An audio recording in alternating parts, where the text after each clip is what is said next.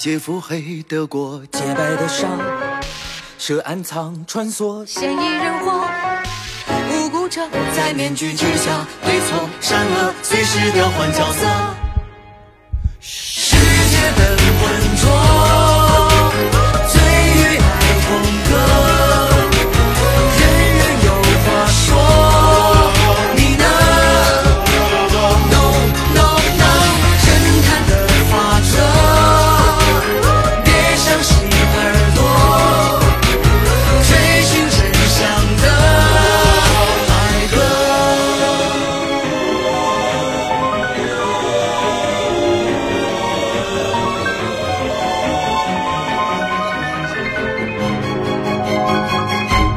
朋友们，大家好，欢迎来到新一期的字里行间 Between Lines，我是纯吐槽狂魔、烂剧粉碎机、谨慎安利宣传大使颠颠。未免有点过于长了，你这样一对比，就显得我这个特别拉垮。嗯，你来，我是比起推理更喜欢在悬疑剧里面看故事的随意。不拉垮呀，很好。好的，大家听我们今天的 title 是不是不知道我们要聊点什么？我跟随意两个人想聊最近刚刚播完的两部国产电视剧，一部是《开端》，一部是《江照黎明》。我猜我们的听众朋友中应该有挺多人都已经看过，或者是看过其中的一部了吧？把他们两个放在一起聊的话，主要有那么几个原因吧。一个是刚刚说的，他们都是最近刚刚播完，《开端》是一月份过年期间播完吧，然后《江照黎明》的话是在我们录制的前一天播完了。我跟随意两个人就赶紧看完了结局，趁着我们还有一些怒火，就来录制这期节目了。同时，他们两个其实都是属于悬疑推理类型片的吧。如果说从大类上面来说的话，另外一个原因的话，想一起聊是我觉得他们两个形成了非常有意思的对照组吧，可以说，因为我跟随意，我们俩其实同时看过的剧应该非常非常少。你看，这难得就是有两部我们同时一起看过的剧凑在了一起，而且里面众所周知，随意是小白的粉丝，不众所周知，我其实是白客老师的粉头，曾经。我们都喜欢姓白的耶。其实白客老师姓罗，白客是他的艺名。江照黎明和开端其实是他们两个主演的嘛，所以说这两部剧里面有我们各自喜欢的演员，然后我们都向彼此安利了这部剧，我就觉得还挺有意思的。对，其实开端是在年前就已经播完了，也众所周知，我们俩的记忆呢比鲸鱼还要再短几秒，所以对于开端的回忆可能会比较难一些。就简单介绍一下开端的剧情吧。嗯，前方剧透，大家如果说不想被剧透的话，可以跳过这一段。那可能得 整期节目都跳过。好的，开端它改编自晋江作家祈祷君的一个同名小说。这个作品本身是在晋江连载的。当时定了说白敬亭要演这出戏的时候，我还回去看了一下他的原著小说。其实他的原著小说写的也不错，就如果大家有兴趣的话，也可以去晋江看一下。主要的一个故事情节是一个游戏架构师叫肖鹤云和一个在校的大学生李诗情，一开始坐上了四十五路公交车，然后四十五路公交车爆炸之后，首先是李诗情发现现在他自己死而复生了，他又回到了公交车爆炸之前。每一次醒来，时间段都会往前移一点，也都会经历到爆炸，所以他们基本上经历了可能二十五次，每一次他们都想要去尝试着去解掉爆炸这个局。一开始他们可能就是想要下车自救，然后到最后他们两个人一起携手去并肩作战，想要去阻止爆炸，去寻求整个事情的真相。基本上整一出戏就是这样的一个故事。好，那由我来介绍一下《江照黎明》的剧情。这部剧的话，昨天刚刚完结，它的女主角是马思纯，她饰演的呃一个角色叫做李小楠，然后李小楠是一名普普通通的房产中介。这个故事讲的大概就是李小楠的丈夫苏瑞因为欠下了赌债，所以说他想要通过杀害自己的老婆来骗保还钱，然后苏瑞就计划把李小楠要推入江中，但是结果第二天朱瑞他本人却被发现是、在江边溺亡了。其实随着这个剧情的推进，我们可以知道，在苏瑞想把李小楠推到江里面之前，他已经屡次尝试过要杀死李小楠，比如说藏他的哮喘药，还有在汽车的刹车片上面动手脚等等。但其实李小楠她早就察觉了自己的丈夫也想要杀自己，所以说她就打算将计就计，拍下他把自己。推入江中的这个证据，然后把这个证据交给警方。从而达到他自己想要离婚的这么一个目的吧，但是结果却出乎了他的意料，就是他没有拿到那个证据，因为她丈夫是被发现溺亡在江边的嘛，但其实并不是他杀的。那整部剧的话，其实都是在推理说到底谁是真凶这个事情。警察调查的过程中，我们就可以看到这部剧呃有几个主要的嫌疑人吧。其实当时我跟随意安利的时候，就说这部剧有点像剧本杀的影视版本，因为他每个人都很有嫌疑，然后全员恶人这么一个设定。吧，然后它里面主要的嫌疑人，一个是刚刚提到的李小男。然后另外一个是苏瑞的债主，还有苏瑞的情人叫做于红，还有是李小男的妈妈，还有李小男的姐夫，然后还有戏份很少的男主角。我昨天看完这个结局之后太生气了，然后我就去豆瓣小组上面，就上次你跟我说的那个小组，就很多很好笑的段子，嗯，然后里面就有一个信息是说白客接这个戏的时候，本身告诉他他是一个反派，就是最终的大 boss 啊。啊，对，最后应该是为了大团圆吧，就把他改成了现在这个大好青年的走向。天呐，好神奇，我都不知道这个事情。哦，对，反正白客他就是这部剧的男主角，但是他戏份很少。然后他在剧里面的设定有两个，一个是他是一名调查记者，另外一个是他是女主角李小男多年没有联系的朋友。总的来说，每个人都藏有自己的秘密和不可告人的故事吧，大概是这么一个情况。对，我要控制住自己想要吐。吐槽的心，我们先来讲一下。一开始看开端和江照黎明，其实刚刚颠颠有讲到过，我们是互相向对方安利的。那我先采访一下你，就是你当时决定看开端的原因是什么？嗯，是这样的，为了防止随意说我记性不好，我特意回去查了一下聊天记录。随意在一月十二号那一天跟我说，想给你推荐开端，但是怕你说我是粉丝滤镜，不过还是想给你推荐。然后我就查了一下，开端其实是在一月十一号开播的嘛，等于说随意在。第二天就给我安利了，当时我压根就没有听说过这部剧，并且老实讲，我的内心觉得它就是粉丝滤镜。对，你知道吗？我向你安利东西，我可有心理负担了，我现在都不敢就随便的跟你说我 我最近在看什么东西，而且就是像开端，我只说过这一次，你没发现吗？就是后面我都没有确认你有没有在看，而且你也没有跟我说你看了开端，直至这一次我们要聊了。哦，是这样的，就是当时我觉得随意。有一点粉丝滤镜，所以我就很敷衍的说，我就查了一下豆瓣，感觉还挺有趣的。感叹号，可能随意也发现了我的敷衍，于是就没有继续这个话题了。再加上我那段时间在沉迷卜小琪的各种综艺，所以说我就两耳不闻窗外事。不过大家应该会知道，开端播了大概一周或者是两周的时候，网上对于他的讨论就多起来了嘛。更多可能不光是局限于这个剧本身的，也包括他的关于他是到底是不是无限流这种模式的讨论啊什么。的，以至于我们在选题会上都 讨论说要不要找个角度写一写。然后我就看了一下豆瓣的开分，觉得他的分数应该还在水平线以上嘛，所以就把他加入我的。待看的 list，真正开始看是我快过年那段时间回家了。那个时候我记得已经是马上要更新完了，大概还有四五集的四集的样子。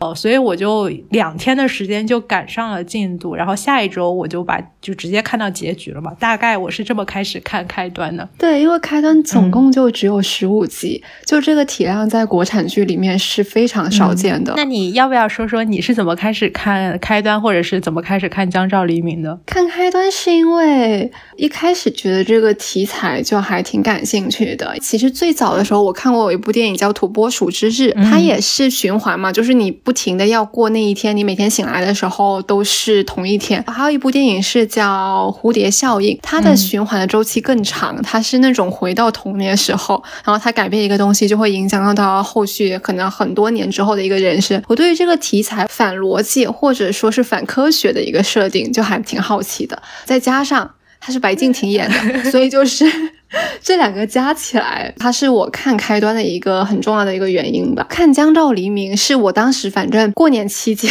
开端其实是年前就已经更新完了的。江照黎明应该是年前开播，但是我其实是年后才开始看的。因为我还挺相信马思纯的演技的，我觉得她在起码来讲的话，你看着质量还会比较舒服一些。还有一个，他当时其实也有一些讨论的热度啊，像说他涉及到的题材是女性主义，或者说他有一些反映女性比较现实的问题的，所以就觉得说，哎，应该也是可以看一下。嗯，我当时看《江照黎明》是正好在过年期间，我记得，然后他刚刚更新了八集，呃，也属于别人跟我提起，然后我过年时间就很闲嘛，我就上豆瓣查看了一下短评，我发现有很多帖子都在说，哎，这个比开端要好看，不明白为什么没有火，没有讨论，生气。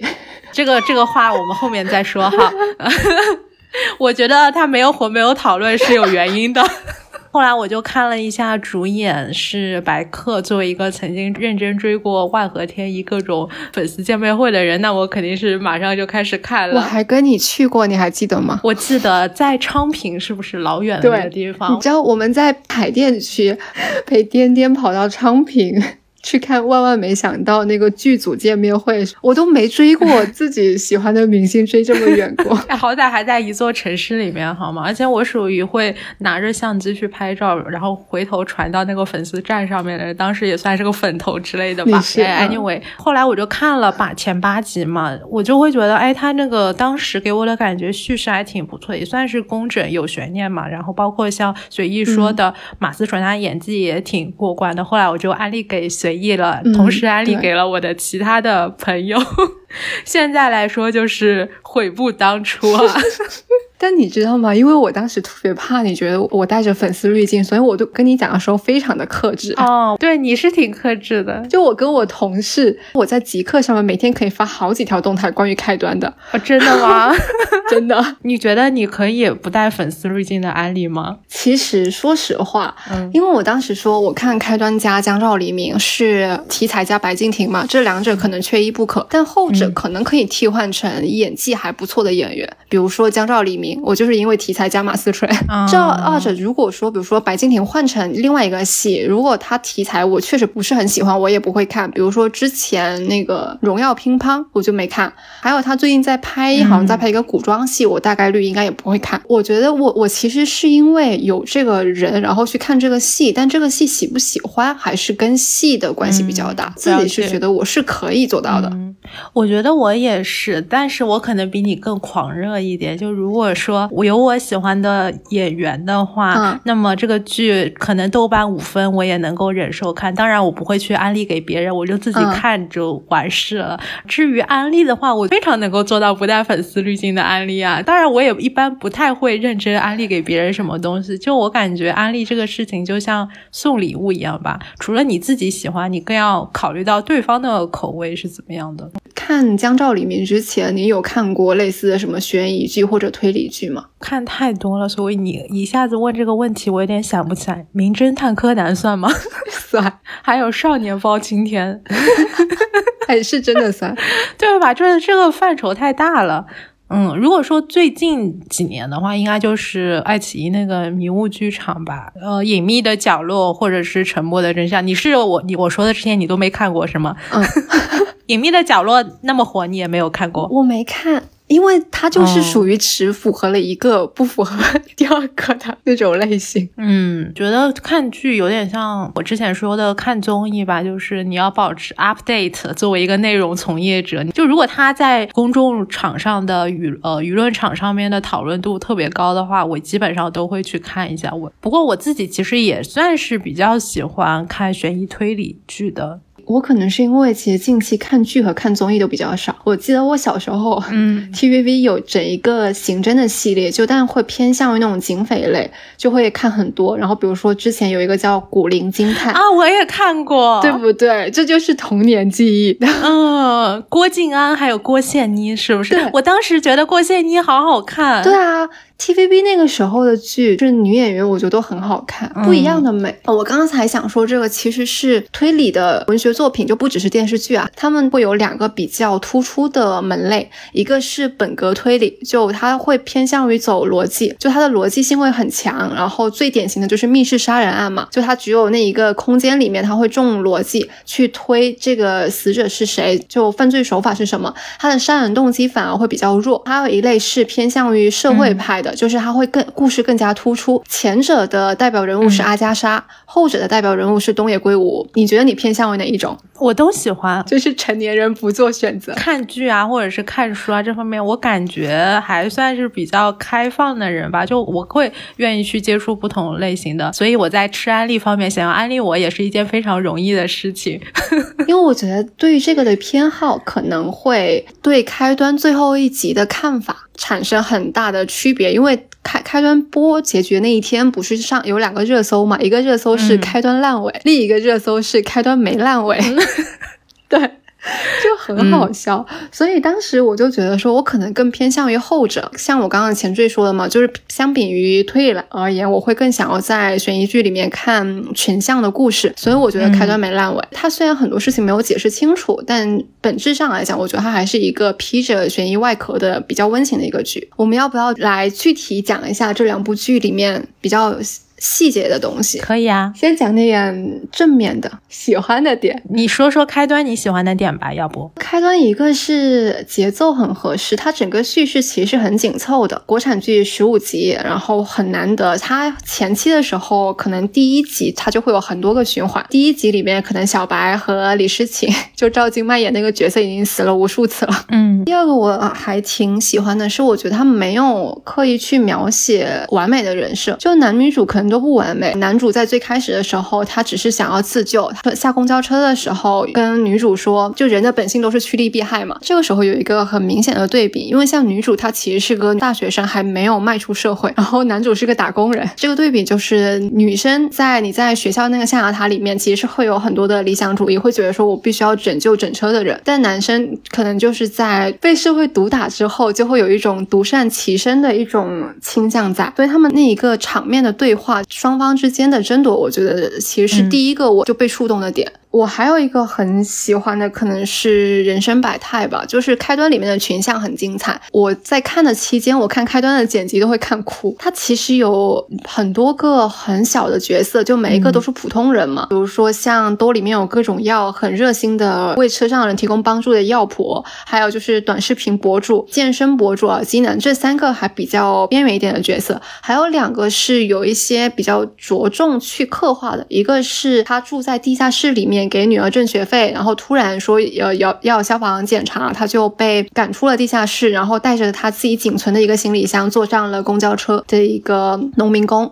还有一个是之前有案底入狱，他的老婆和孩子都在市里面，他看到儿子在朋友圈里面说他想要吃西瓜，就专门从老家带西瓜来到城里的一个瓜叔。就我觉得开端他其实尝试着在这样的一个很小篇幅的呃戏里。里面有去把每一个普通人的整个故事背景都给他补全了。其实这个是比原著要强很多的，因为原著其实是比较扁平的，它确实没有说去填充每一个人比较立体的一个角色，反而这个剧是补足了他这个缺憾。所以我觉得这个改编还挺好的。听完你刚刚那一段喜欢的，我觉得我应该喜欢的是前者，就是你刚刚说的，我还是偏向于本格一点的。可能你说的这个完全是我不喜欢的内容啊，是吧？就我觉得车上的那些人，这个群像很模式化。比如说你刚刚说的一些在外打工的农民工，还有网红博主，还有卢迪他爸妈，就是一对控制欲很强的父母嘛。我能理解，就正午阳光是以现实主义核心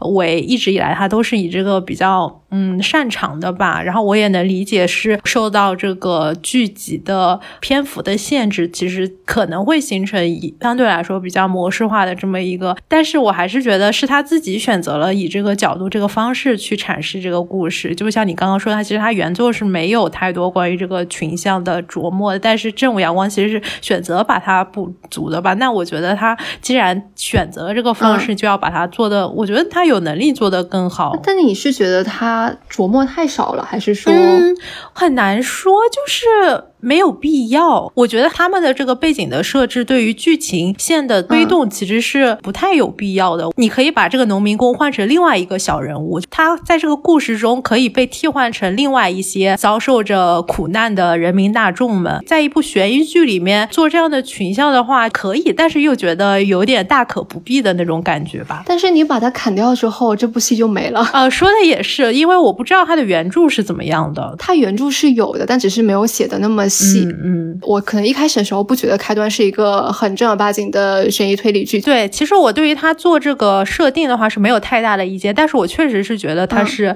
烂尾的，因为他最后这个团圆结局我是有点不满的，就是他前面可以有这些关于人物的刻画，但我觉得最后，比如说要让卢迪他父母一个大和解啊，然后包括那个卖瓜的老农和他儿子的和解，当然我理解可能是为了审查什么的，就没有办法去怪剧组或者是剧方怎么怎么样的。但我觉得它没有烂尾，其实是因为就我还蛮吃这一套的。我之前看过一个剧评，他说一次次的时间循环，因为每一次的时间循环都是男女主在试图去排查谁到底是这起事故的制造者嘛。那他每一次他都会选中一个嫌疑人去调查，他每一次的时间循环都像是一次流调，就像之前那个流调中最辛苦的中国人一样嘛。不是说他在流调的期间一天跑了多少个地方，然后去打工，对一些农民工人的一些关注吧。所以我会觉得很难。其实这部剧里面我最喜欢的是卢迪，因为他很可爱。大家从我的前缀那个 title 就可以看出来吧。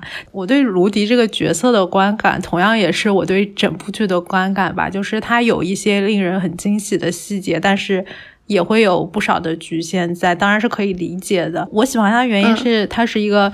非常正面阳光的二次元的形象，而不是就是传统的，比如说各种剧里面的一个死宅二次元的形象吧。就像我之前看有一个混二次元的人对他的评价来说，我觉得他说的有一点非常好，就是说卢迪这个角色的人设完美展示了中国当代电视剧编剧如何在完全不懂二次元的情况下，抱着正面赞扬的态度做的这么一个人物的设定。有这种正面赞扬的态度的这种转变，我觉得就是挺让人。欣喜的吧，可能是因为我是一个热血日漫边缘爱好者，然后我就会觉得说，其实卢迪是很符合我对于开端这部剧的期待的。就像他说，只要说出他的全名，他就能够出手相助这么一个设定吧。我看开端的时候，我期待的是一个。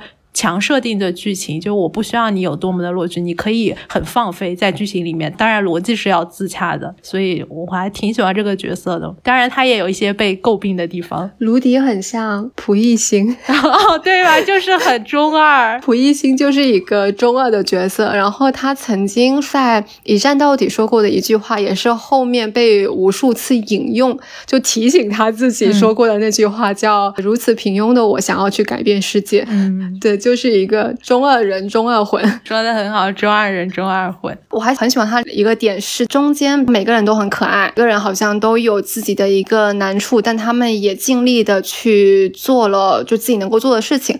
但他们在中间有两次循环的时候，其实，在男女主想要索求帮助的时候，全车人是很冷漠的。那个时候，他其实有一个黑色的一个背景，这里也是一个对比。我当时在想说，那会不会就有人说，这群人这么冷漠，是不是不值得救？然后我果然在弹幕里面看到了这一条，预判了当代网民的预判。哎呦，开剧看弹幕太容易生气了。对，我觉得他对于人性的复杂性和两难，其实也是有一定的启发吧。像这个事情最开始的开始，也是因为网络暴力嘛。就如果没有网络暴力的话，其实凶手。都不一定会走上这条路。哎，但是说这个，你说到凶手这个事情，当然这是一个非常细节的。我就想说，我觉得作为一个悬疑推理剧，他在选角的时候还是需要考虑一下剧透这个问题。你让黄觉去开车，然后郭怡他的演员也是老面孔了嘛，就是他的饰演者刘丹也是一个非常有经验的演员，大家脸肯定都很熟。一车人里面，你让这两个脸这么熟的人去开车，那不明摆着告诉这两个人有问题吗？而且更搞笑的是，开端的预告。他的预告就是把 下一集最重要的，甚至把凶手是谁都提前拉出来告诉你的啊！真的吗？因为我从来不看预告，还好没有被剧透。对，来，除了这个，还有其他想吐槽的吗？最后两集感觉是有点崩的，当时网上讨论挺多的，就说他为什么要到最后紧要关头才跟他说他女儿萌萌的事情？就之前明明有一段时间可以说，就是感觉有一点要。故意制造这种紧张情绪的这种嫌疑吧。嗯，但最后两集我其实不太记得了。我当时看最后两集就觉得，反正我快进了挺多的，因为最后还挺伟光正的一个大团圆结局吧。但你肯定也是不喜欢他们在车上分瓜的那一段，是不是？哦，就是那个湖光打过来，我就快进掉了。对，但是我是可以看那一段看哭的人，我可以想象你看那一段看哭，我也不是不喜欢，我就会觉得有点违和。Anyway，我也经常又因为一些奇奇怪怪的点就被戳中哭了。最后一集有一个很有意思的地方，不是公交车在一点四十五分钟会一点四十五分的时候会爆炸嘛？当时在一点四十四分的时候，镜头给了手表一个特写，显示是一点四十四分。后来网上就真的有较真的人计时，真的就是过了一分钟啊。对，是的，感觉还是剧方比较细节控的一个体现吧。当然，以我敏锐的观感，有理由。怀疑是剧方自己做的营销。如果说我说错了，请不要来告我。不是，他应该是有一些还挺严谨的设定的，因为悬疑剧其实是很能够去找 bug 的。哦，我我讲一个我不是很喜欢的点，是这是一部我不想要看的女主谈恋爱的戏。哦，他们俩也没有太谈恋爱吧？但是在中间可能十来集的样子，在那么紧急的关头，两个人开始谈恋爱，就有点刻意撒糖，你知道吗？就哦，应该是。是肖鹤云，他反杀了郭乙之后，他觉得自己杀了人，就心里非常的不痛快，然后他想要等到李诗情睡着之后去自首嘛。一方面，我可以理解他这种比较负面的情绪，毕竟是因为你每次循环你的记忆都还在，你永远都会记得自己杀了人，这个东西是你抹不掉的。另外一方面，我又觉得你是不是可以现在就睡一觉，第二天醒来你再改变这个结局，而不用到那一天还非得要演一出在海里面。嗯，我当时也快进了。对，在海里面跟女主角。在那边就是诉衷肠，然后还要抱一个，那个抱还上了热搜的这样一出戏呢。但是我觉得这部剧在男女主撒糖方面，应该来说是已经算是做的比较克制了。对我其实昨天看《江照黎明》最后结尾强行撒糖的时候，我也有点受不了。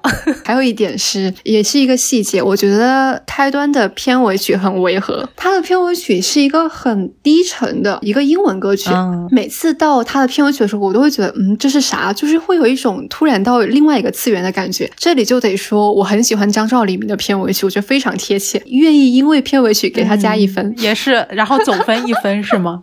不至于，不至于。那我们就接着说一下，对于江照黎明的喜欢的点，先先喜欢一下，说说他前八集戳中你的点是什么？前八集我觉得他给出了一定的悬念的，然后这个悬念其实铺的是比较吸引人的。他因为他是两集两集播的，他每两集最后的话都会给到群像一个特写，吸引你往下一集看的那一种。但是我觉得就是因为这。前八集让我更加气愤了，就是我愿意称它为二零二二年度诈骗剧，好吗？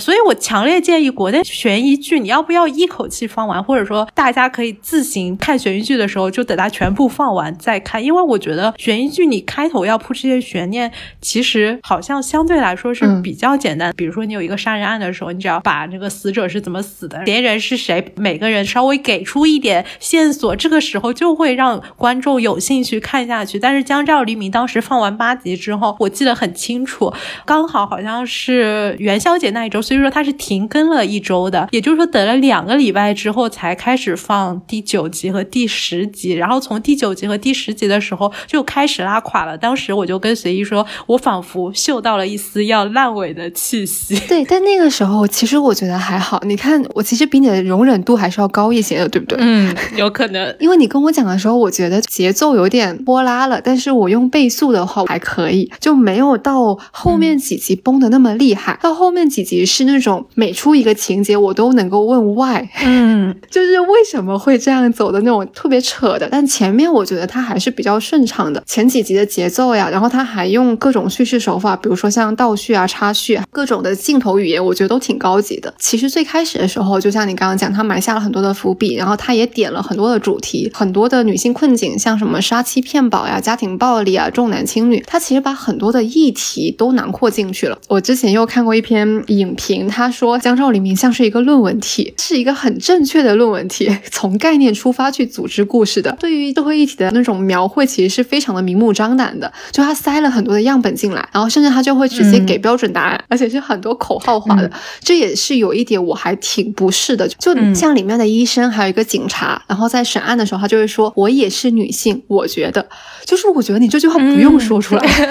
对 他有些东西给的很直白，就是你不用不用非得喊口号说“我也是女性，我懂你的感受”。就嗯，最近真的涌现出了很多这种社会题材，特别是女性题材的作品。但是我真的想告诉各位创作者们，就是这个创作红利并不是那么好吃的，因为很多时候你评价一部作品，肯定不光光是需要政治正确，就政治正确不是它绝对的评判标准。你就算利益再高，也改变不了是一部乱剧，好吧？对你再正确，你也得要逻辑通顺吧。这部剧的编剧在豆瓣这个这部剧的条目下面发了一篇文章嘛，它的标题叫做《一个男编剧写给女性们的告白信》。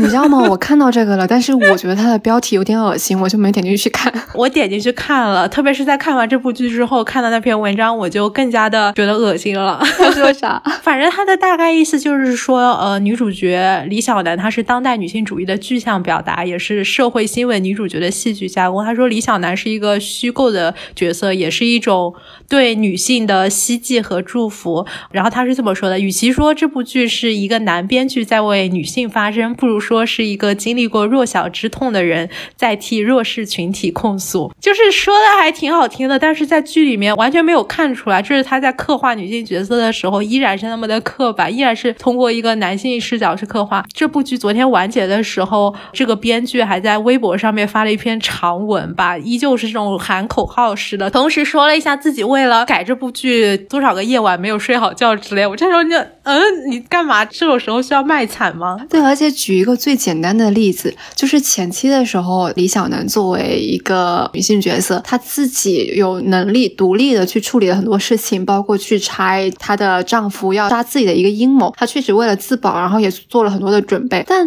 为什么这样一个独立的女性角色，到最后还是落到了说我一定需要一个男性出现，然后来拯救我的地步呢？对，就是这个。其实我觉得一开始很多人被前八集吸引，是因为他期待李小男是有一点那种白切黑的角色，类似于去年大火的美剧《I Woman Kill》那一种吧，就是最后其实是反杀的这么一个角色。但结果他就是一个过分懦弱和过分屈从于这个男权社会的结构了，还要给自己的老公还钱，还要给自己呃死去的老公的妈妈，就是自己的婆婆付手术费，包括最后番外。我是没有花钱买，但是我听说剧情是他很快和白客的那个角色好像是结婚并且怀孕了，然后里面有一个镜头是呃他在厨房好像是煮面还是怎么样的。此时如果再看呃那个编剧发的最后的他喊的口号是呃希望女性不要囿于厨房和家庭，就显得更加讽刺了，可以说是非常讽刺了。对，我觉得这也是一个点，就是一个女性刚刚从一个呃杀妻的一个家庭里面逃离出来，她在。可能一年不到的时候，就跟另外一个人，然后重新组建了家庭，还迅速的怀孕了，她就不怕。白客这个角色也是一个跟苏瑞一样的人嘛？对呀。细想白客，我觉得他也很可怕，好吗？细思极恐，就很恐怖的一个角色。你看，一个初中还是高中同学，就是因为你拉了他一把，他就记到现在。虽然他是为了苏瑞而回来的这个城市，他那个时候一直在跟踪苏瑞。他是因为他的妹妹就可能是被苏瑞害的嘛？那他可以把他的妹妹藏在一个深山野林当中，而且两年不被他爸爸妈妈发现，这个也很扯，也不让妹妹接受比较正规的。心理治疗或者是精神病的治疗，就把一个妹妹藏在一个没有人烟的地方，在那边。我觉得他也是有一定的偏执性人格的，所以你跟这样的人迅速就走进了家庭，不觉得也很恐怖吗？真的很可怕。而且我很想问问编剧，请问是哪家报社的记者待遇这么好？其实我现在想想，白客这个角色自然的发展，他就是应该是一个反派大 boss。嗯，我不知道那个消息是不是真的。如果是真的话，还是挺带感的。我一直很期待他能成为最后的反派大 boss。好像说是白客在直播里面说的，说他接这部戏就是因为想演反派，结果没有想到被坑了。他在门锁里面演反派演的还不够吗？我看到弹幕经常刷，看完门锁之后总觉得白客是个坏人。哦，我还有一个很想吐槽的，我觉得在这部戏里面，警察都是工具人。哦，你知道，就是尤其像我们这种从小看 TVB 长大的，就看警匪片，就会觉得说里面的警察很多线索都查的非常的慢，只有两个警察。对。他有很多个嫌疑人嘛，但是像李小男呀、像白客，还有像于红，就他们的亲人，他们其实都不是凶手，但他们就是不配合调查，他们就是不信任警察，嗯，违反了剧本杀的第一原则，就如果你不是凶手的话，你就不要隐藏线索。对啊，各种隐瞒，就自己当刑警，到最后就是最垮的那一部分，不是他们所有人都找到了那个真正的凶手是谁，想要去找他的时候，他们是自己去的，他们没有 通知警察，警察也没有那种。重点保护证人也没有说重点监控嫌疑人，因为像 TVB 的刑侦剧里面，如果你定位到一个人，因为你没有证据，你是不能抓捕他的嘛。但是你可以二十四小时监控他呀。但警察没有，警察是在怀疑他的时候，他也没有监控他，他是到了那个地方，然后才被助理告知说啊，我们这个大 boss 已经出门了。可能是人力不够吧，毕竟只有两个人。对，所以我上次就看到一半的时候，我就跟天天说，我说这个戏真的不会被告污蔑警察吗？袭警。对对。没有人这样去控诉他吗？气死了。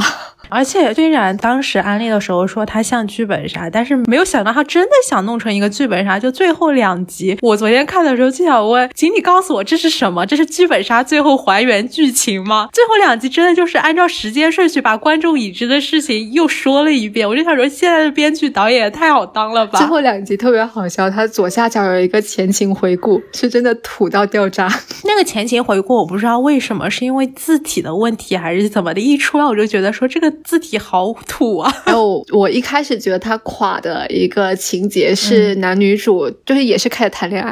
哎，那你看我是不是就是不喜欢男女主谈恋爱？嗯，有可能你不喜欢男女主在悬疑剧里面谈恋爱吧？就是觉得为了加这一段感情戏，他就不管里面的剧情到底有多崩。哦，真的，就非得要那种生死存亡。男主为了救女主，就说一些刻意让她生气的话，把她赶出去。女主加慢镜头，然后这个时候男主就是有。门出不去，就类似于这种的，可扯了。就这一段没有任何的逻辑可言。其实他们俩最早开始有这种要谈恋爱的苗头，并不是在这里，而是男主的妈妈突然出现那一集，我就不明白他妈妈除了那一集出现撒了一把糖有什么作用？我觉得他属于全剧一个毫无用处的人物设定，而且他就为了撒这把糖，其实埋下了很多的坑，就会有人质疑说，为什么这么多年自己女儿不联系？他都完全不怀疑，而且最搞笑的是，当李小男发现他妹妹，然后男主跟他坦白的时候，白客那个角色还刻意提了一句说：“哎呀，我这么多年一直瞒着我妈妈。”我当时心里就在想，编剧估计觉得自己还是个小机灵鬼。哎呀，我可真是个细节控，我还记得有个妈妈呢，真的大可不必，好吗？当时也觉得李小男知道，他以为是金屋藏娇，结果是他的妹妹，但当时其实他并没有向他解。释他妹妹整个是一个什么样的事情？他们两个就和好了。对，就是很莫名其妙，感觉他就是一个可能一个眼神、一个表情哦，他们俩又和好了。对啊，而且我其实一开始第十集的时候跟你说，我觉得有一种要崩的感觉，就是因为那几集他在不断的重复。强调这个他关于他妹妹的这个悬念，当时还不知道他妹妹，只知道男主经常自己偷偷摸摸跑到山间小别墅，然后那边有一个行动不便、精神有问题的穿着白裙子的女孩，讲了两三集，一直在故弄玄虚，然后我们都以为男主有什么惊天秘密，肯定是个幕后大 boss 了，要不就是有一些古怪的嗜好，是不是？我当时就跟随意说，我就特别担心最后揭露出真相的时候，会让人觉得，哎，就这。结果果然让人觉得就这，他那个形象第一次出现的时候，我真的以为是 AI，秒变科幻剧是吗？对，是那种什么成人玩具啊，就是因为我自己脑补的是他可能曾经有一个很深爱的女人，跟苏瑞有什么奇奇怪怪的关系，被他杀害了，他就做了一个跟他一模一样的，就一比一 做了一个玩偶，然后把它放在了一个野郊那边，就其实就是想说白客这个角色就是个精神病人，这样多带感啊！虽然也有点奇怪，但也比就是他妹妹。要好多了吧？把他妹妹放在一个没有人烟的地方放了两年，妈妈还不知道，然后妈妈也没有问他妹妹去哪了。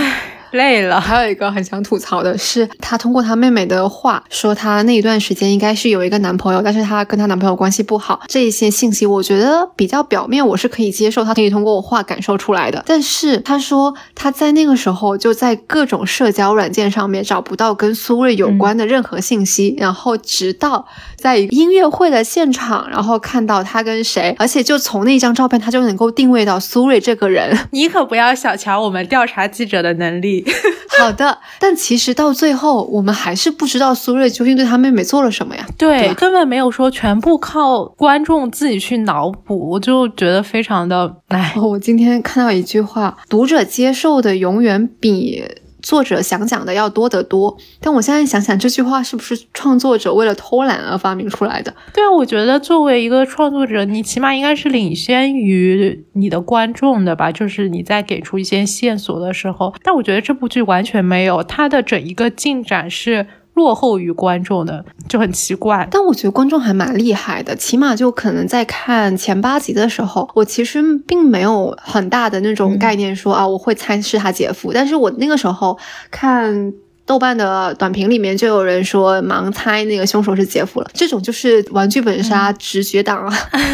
对，我觉得看类似的剧看多了，可能会有一种直觉吧。包括在最后，其实有一段凶案的视频，不是在李小男的电脑里面吗？最后其实是苏瑞把它放进去，想要嫁祸给李小男的这个事情，我大概在可能进行到十几集的时候就已经有，呃，因为当时已经有一种要烂尾的这种趋势了嘛，所以。所以，呃，豆瓣网友们也是非常的着急啊，就是拼命在替编剧想，究竟要怎么圆才能把这些深坑一个一个就圆回来。后来就有一个呃网友发了一个帖子，说有可能是呃苏瑞放到李小男的电脑里面，想要嫁祸给他。最后确实是这么写的。哦，我其实不明白为什么梁鹤宇到最后要把这个视频发给警方。哦，他不是发这一段视频，他发的是那个谁苏瑞把李小男推下江的那一段视。啥时候发了？有啊，后来警方就拿到了这段视频，然后才把这段视频拿去问李小男话，说我们现在收到这段视频，我们可以知道苏瑞当天是想要把你推下江的。我不知道为什么梁鹤宇要把这一段视频发给警方，就不懂。反正就是累了，不懂的事情太多了，包括最后姐夫被抓了之后，突然就开始了坦白局，那么被王晨感动了。我觉得姐夫是全剧最大的工具人，是吧？而且他作为一个大老板，好惨啊！我感觉手下只有一个信任的杀手，别的人都指唤不动。就比如说约他们两个去同归于尽的时候，还要先切一下三文鱼。我不明白三文鱼是为了什么，这段太搞笑了，真的。就那种气笑了，你知道吗？就是切一下三文鱼，然后把他妹妹绑上去，还自己做了一个现场。那个现场就是他一抖腿，其他的柱子都会掉下去。而且那个柱子呢，咱也不知道为什么姐夫就知道他只能承重一个人。你只能说他有一些奇奇怪怪的仪式感。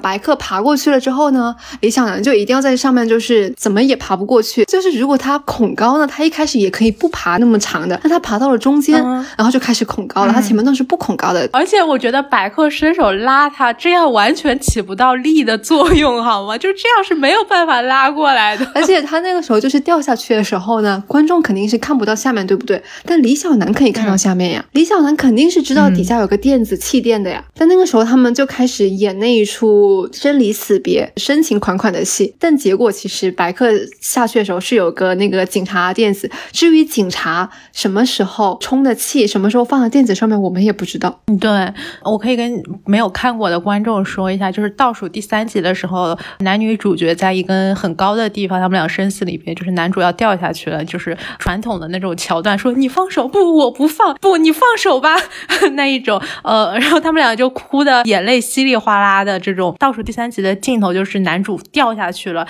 但是女主露出了一个呃。欣慰的笑容，大家都在猜想说，那估计男主没有死吧？就是可能是警察在下面铺了气垫床，但是同时大家又觉得，既然铺了气垫床，为什么 男女主一开始我也看不到呢，觉得编剧不至于这么离谱。没想到倒数第二集就是大结局的时候，编剧告诉你我就是这么离谱。对我就是为了达到这个效果，无所不用其极。这样聊下来，我觉得他真的就是从概念出发，然后去组织故事。他有一个问题，有一个他自己的一个想要说的标准答案，但是怎么从这个问题到这个标准答案中间就是硬凑，而且他不光从概念出发。最后还要回归到概念。最后故事的结局是男女主两个人在江边看日出。哦，江照黎明，有一段非常刻意又矫揉造作的对白，仿佛写小学生作文，最后非得点题升华主题。我就想说，唉。求求了，不是就如果他前面是很顺的，然后到这个场景，我可能会觉得这个场景还挺好的。我一开始觉得江照黎明这个剧名还挺有意境的，在黑暗的近处总有黎明嘛。因为我本身就很喜欢这些类似于阳光啊，或者是黑暗的这些意象，所以我当时可能会看这个剧，剧名也得要加一分。那我给这个剧打两分，剧名一分，然后片尾曲一分，可以吗？你看过《沉默的真相》吗？我没有。那我推荐你去看，真的。我害怕，不可怕。对，但是你可能会哭啊。好吧，那我去看一下。其实我我还挺怂的，虽然他们平时都觉得我胆子很大，因为我不会尖叫，但我是属于我会怕，就是我怕的时候我就闭眼。我是一个纯粹的闭眼玩家。曾经我去剧院看阿加莎的《无人生还》嘛，它里面有一些枪响，然后有一些很恐怖的元素在。它每次灯光一暗的时候，我我就知道它这个时候会突然亮，然后有一个人会出现在舞台。上面，在那个时候我就开始闭眼，突然感受到有光亮的时候，就前面的女生就开始尖叫，我就知道我闭对了。嗯，我虽然没有玩过太多的密室，但我感觉我应该是个坦克 啊！你是吗？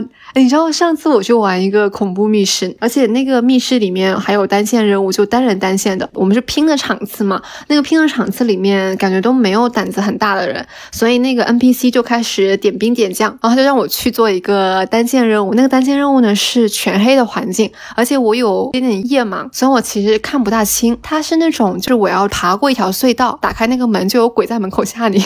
我在爬的时候，后面会有脚步声，然后我打开那一瞬间，其实我是怕的，但是我叫不出来。结果到后面复盘的时候，那个 NPC 说都觉得我好像一点反应都没有。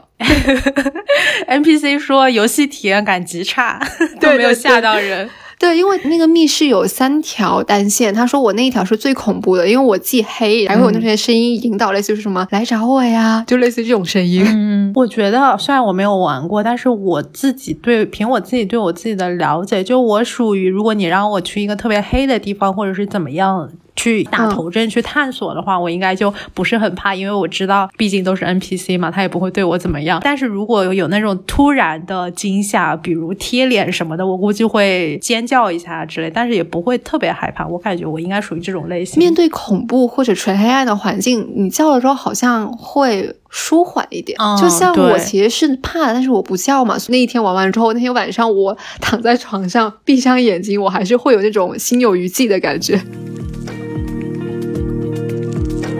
字里行间是一档泛文化谈话类播客，我是主播颠颠，我是主播随意，我们热爱文学和阅读，希望从诗词歌赋聊到人生理想。我们感受日常和对话，渴望探索自我，也拥抱这个世界。大家可以在小宇宙、喜马拉雅、网易云音乐、苹果 Podcast 和汽水收听以及订阅我们的节目，也可以在评论留言区与我们互动。我最后想分享一个关于江照黎明的，把一个悬疑剧看成了搞笑剧，是因为我看剧之后去豆瓣江照黎明的豆瓣小组逛了一下，网友们就非常的有才，他们发的帖子都非常的搞笑。其实这些搞笑的帖子我就在这里暂且不说了，但我想说一个带给我震撼挺大的一个帖子吧，就是江照黎明只有二十多集的剧情都不如这个豆瓣。豆友发了一个帖子，带给我的震撼大，就他说他在家看《想找黎明》，他爸爸不准他看，然后就把电视线给拔了。后来他好像还是在继续看，然后他爸就把电视给砸了，真的。对，然后还配了一张电视中间，我看真的是裂开来的图。我就是觉得这就是现实，他就是这么说他爸爸的嘛，说他爸是一个双面人，在外唯唯诺诺，在家咄咄逼人，一个自私的人，一个死要面子的人，一个做不得一点事情的人。我就觉得，嗯，还挺感慨的吧。呃，对，其实当他跟现实有互文的时候，我觉得还是挺讽刺的。就还是回到江照黎明他比较好的，或者说他比较有积极意义的一点，就他确实是戳破了很多的女性困境。像我们刚刚讲的说，比如说在家庭里面，你可能会承受到家庭暴力，在原生家庭里面也有可能像于红一样是重男轻女，他有很多的很难的地方在，所以江照黎明其实是给了一个缺口。其实当时有一个还挺微妙的一个事情，是我当时不知道看什么东西，我那天晚上跟天天说我睡不着，就是因为觉得很恐怖哦，应该是看风线相关的，还有就是看到之前说你在路上可能就会被拐走，我当时就跟天天说，我其实有点想要一个对象，会觉得说，哎，是不是会比较安全一些？起码你发生什么事情的时候，会有一个第一时间会知道的人，不然像我们现在这样独居的话，呃，如果碰上周末，你可能就是两三天，别人都不会知道你出事了。当时就跟天天说，我说从这个点出发，我还挺想要一个对象的。然后天天就说，那万一对象就就是那个会给你带来祸端的人呢，对吧？对，我觉得《江照黎明》是一个恐婚宣传片。你永远不知道你睡在你旁边的枕边人会对你做什么。对，但他最后的落点又落到了皆大欢喜的结局，我就觉得很讽刺。又讲回到了这个点。哎，其实这有点让我想起我前段时间跟你推荐的，包括最近也应该挺热门的一部纪录片，叫《听的诈骗王》。其实它大概就是讲在听的上面的杀猪盘嘛，就是男性在听的上面假装成一个很有钱的富人去骗女生的这么一个事。最后被骗的那个女生，在采访的结尾，采访者就问她说：“你还在用听的吗？”她就说：“我还在用啊。”她说：“这是对方的错，也不是听的的错。我永远不会放弃追求爱。”我当时觉得她真的很有勇气，就还挺感动的。当然，在现实中要保持这份勇气还挺困难的。我觉得我就没有这种勇气。我永远羡慕很明亮、很坦诚、很明媚的人。嗯，那我们其实说完这两部剧之后，再来说一说他们背后的制作方和平台。因为像开端，它的剧方是正午阳光嘛。就我看开端还有一个原因，就是因为它是正午的剧。对，但我其实是没有看过正午的任何一部剧的，在开端之前。呃，所以这一趴要不随你来讲一讲，比。比较有发言权。不，其实我不算是看过很多他的片，但是我会觉得他出品的。电视剧是比较有质量保证的。我看过的剧，可能一开始是《战长沙》。《战长沙》是杨紫演的，以一个抗日战争期间湖南一个小家庭作为一个切口去讲述当时的那一段历史。《战长沙》现在的评分应该还是九点三吧，如果我没有记错的话。之前有人盘点，就《正午阳光》在九分以上的剧，或者是在八点五分以上的剧，还是可以列出，比如说可能大概有十几部这样。就可以看出来，正午阳光在很多人的心目中，它还是算是一个质量的保障吧。包括之后他出过像《琅琊榜》呀、《伪装者》呀，在当时很多人讨论，然后它的剧情走向也都是比较满意的吧。哦，还有最火的应该是那个《欢乐颂》，也是正午的剧。哦，我看过，原来我看过正午阳光的剧。正午就很多人会说都是以群像为主，而且是比较正的，就它可能时间跨度会比较长，以一个很小的切入。口就是切入进来去讲一整段历史，像《伪装者》也是一个谍战剧，然后《琅琊榜》也是，就它会有一些权谋呀，不只是讲群像里面的亲情、友情、爱情，就它可能都会涉及到是一个比较社会性的一个剧，就现实主义题材嘛。但它近期我觉得开端是它一个小尝试，开端之前它应该是没有拍过网剧的，对，所以很多人说开端是正午阳光走向商业剧的一个小尝试。其实我自己是像刚刚说的，没有太看过正午的。剧嘛，但是前面也说了，我们在选题会的时候讨论了一下，开端确实挺火的那段时间。当时呃有一个同事就提出了一个角度吧，可以说是就是为什么是正午阳光首先把无限流这么个事情带到了大众视野里面，因为其实无限流在各种的剧集或者是电影里面也并不算一个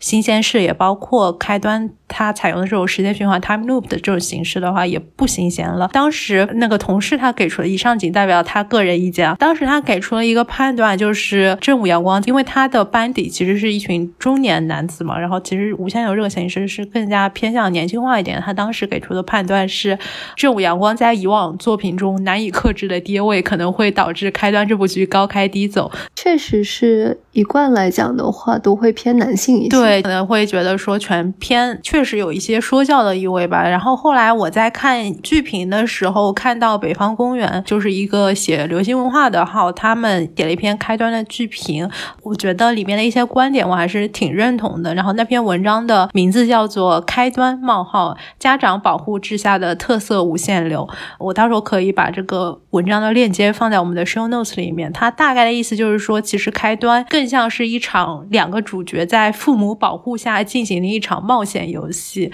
我当时看到这个比喻就觉得，哎，很精妙嘛，感觉有一点被点通。他所说的父母就是两位警察嘛，一个杜局，一个张队。就是说，白敬亭和赵今麦他们饰演的两个角色，男女主角其实一直是需要先征求父母的同意，寻求父母的帮助来打游戏，来来通关。然后这种监护其实是象征着力量和权威，导致男女主角其实是失去了一定的独立性，也消耗了这种冒险的意义和乐趣。哦，这个点我其实是有点想展开讲讲的。推理里面有一个门类叫设定派推理嘛，就是你会先设定，比如说这个密室里面，然后观众和里面都有一个侦探，我们会跟着跟侦探一样的一个视角，然后去去破案嘛。但是就我们刚刚讲的，不管是开端和江少里面，它在设定以外，它还有一个现实世界。在我们的现实世界里面，我们是有警察的，警察肯定是要高于我们的主角，就是所谓的推理里面的侦探。所以当现实与设定的这个两个世界形成对冲的时候，我觉得这个是很难去把握的。就是你要不我就不要现实这个世界，我就只是在设定这个框架里面。那我可以说我我没有警察这个角色在，我就只是主角这个侦探。然后我通过这些线索，读者或者说是观众跟着这个侦探去探索、去解谜，最终把这个谜案破出来。那我觉得这是一个完全自洽的一个逻辑。但如果你这个时候你要引进现实世界的这个警察在的话，就会觉得说他既然是这样一个执法机构，或者说他是权威的一个组织方，那他与这个侦探之间的一个连接，我们就会。会不由自主的带入现实世界里面的一些关系去看它，所以我觉得这个处理就很难。对对对，我也觉得是很难的。但是我真的很期待你刚刚所说的就是前者，就是那种强设定的，像我之前说的，其实我是非常想看到能有这种类型。其实悬疑相对来说，虽然它在网上有这么多的讨论，但它还是非常小众的剧。那如果说是这种强设定的话，它就可能是更加小众的一个类型了。但是其实如果按照最本初的无限流的设定来看，的话，它就是主角在一个故事中，嗯，可能反复的穿越重生，然后他会进入到不同的世界里面去认识不同的人，解决不同的任务。但是在开端里面，可能是出于这种现实的考虑，当然也是出于成本的考虑吧。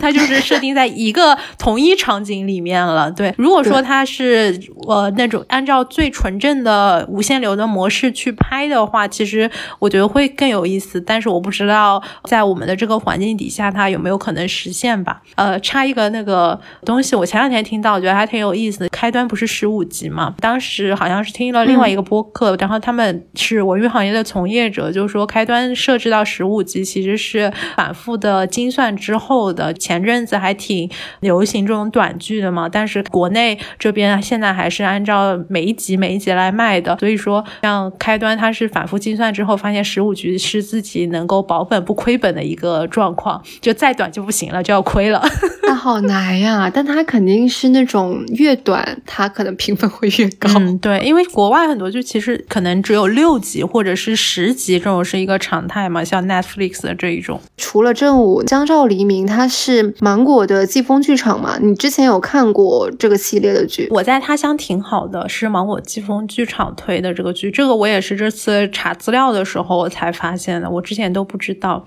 对。但芒果的季风是不是都是原创的剧本？我记得是不是？他去年应该推了七八部剧。我之前看了他一个这个项目负责人的专访，他说是可能现在原创和外面购买的版权大概是四比六的这么一个比例。哦，我说的原创是非小说改编。哦哦哦，那应该是吧？可能是的。对，因为现在很多的剧，很多的网剧都是小说改编。我感觉现在国内做悬疑这一块的小说，其实能够被改编成剧的小说，其实还是寥寥无几的。就像迷雾剧场就一直指着紫禁城在吃饭一样，我好像除了紫禁城想不出另外一个比较出名的悬疑类型的小说家。现在国内。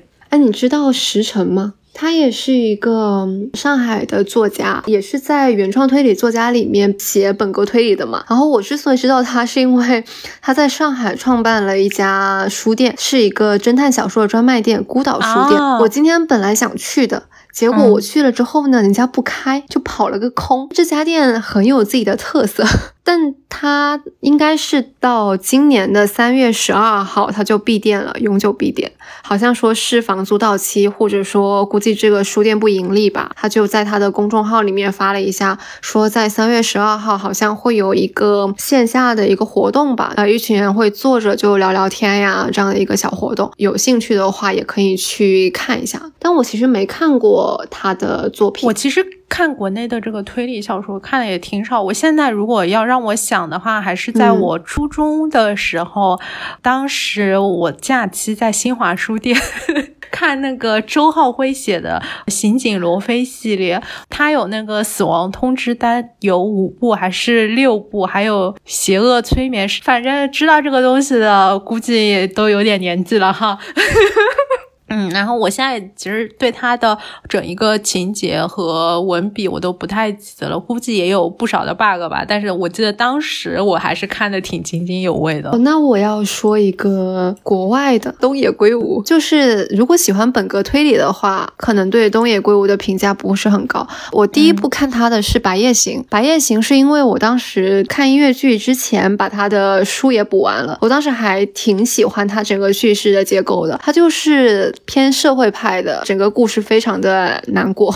后面我去年生日的时候，我有一个朋友给我送了东野圭吾的推理四件套。推理四件套是什么？四本书还是？对，四本书里面有放学后、恶意、新参者、嫌疑人 S 的现身。所以我觉得东野圭吾的书就是他其实推理部分没有很强，可能大概在比较前的部分我就可以猜出来他最后的凶手是谁，但是还是很想要知道他的。嗯，杀人动机，或者说他整一个的故事是什么样子的？所以我觉得社会派推理吸引我的点就在于挖掘背后的真相吧。真的，安利你去看《沉默的真相》，你一定会喜欢的。好，你有什么其他的想要推荐的吗？嗯，我推荐一部英剧吧，叫做《九号密室》。估计如果是推理爱好者或者是英剧爱好者的话，应该都有听说过。它现在一共出了六季，每季是六集，是三十分钟。其实它除了九号这个元素以外的话，是没有什么关系的。比如说每一集都会有一个门牌号，或者是车厢号，或者是房间号是九，反正就有各种各样的九号元素。一直看到后来的时候，看到九都会有点毛骨悚然的这种感觉。与其说这个是悬疑类，更多是有一点，它就是恐怖片。对，有点恐怖，因为这两个编剧他的写的剧本就是那种诡异恐怖向的，就你自己细思极恐。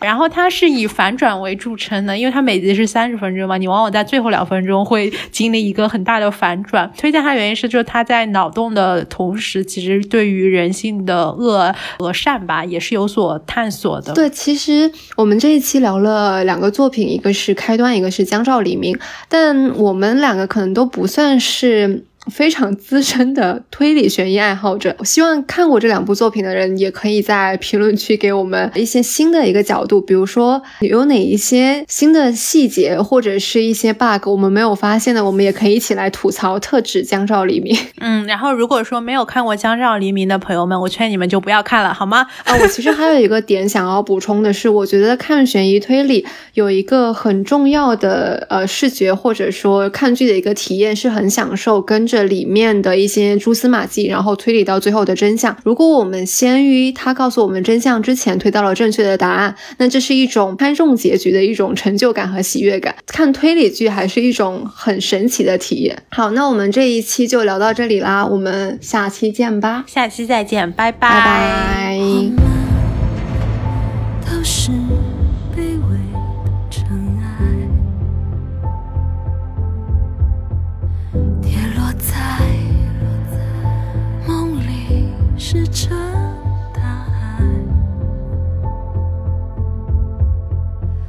什么谎言会无处不在？睁开眼却又不甘心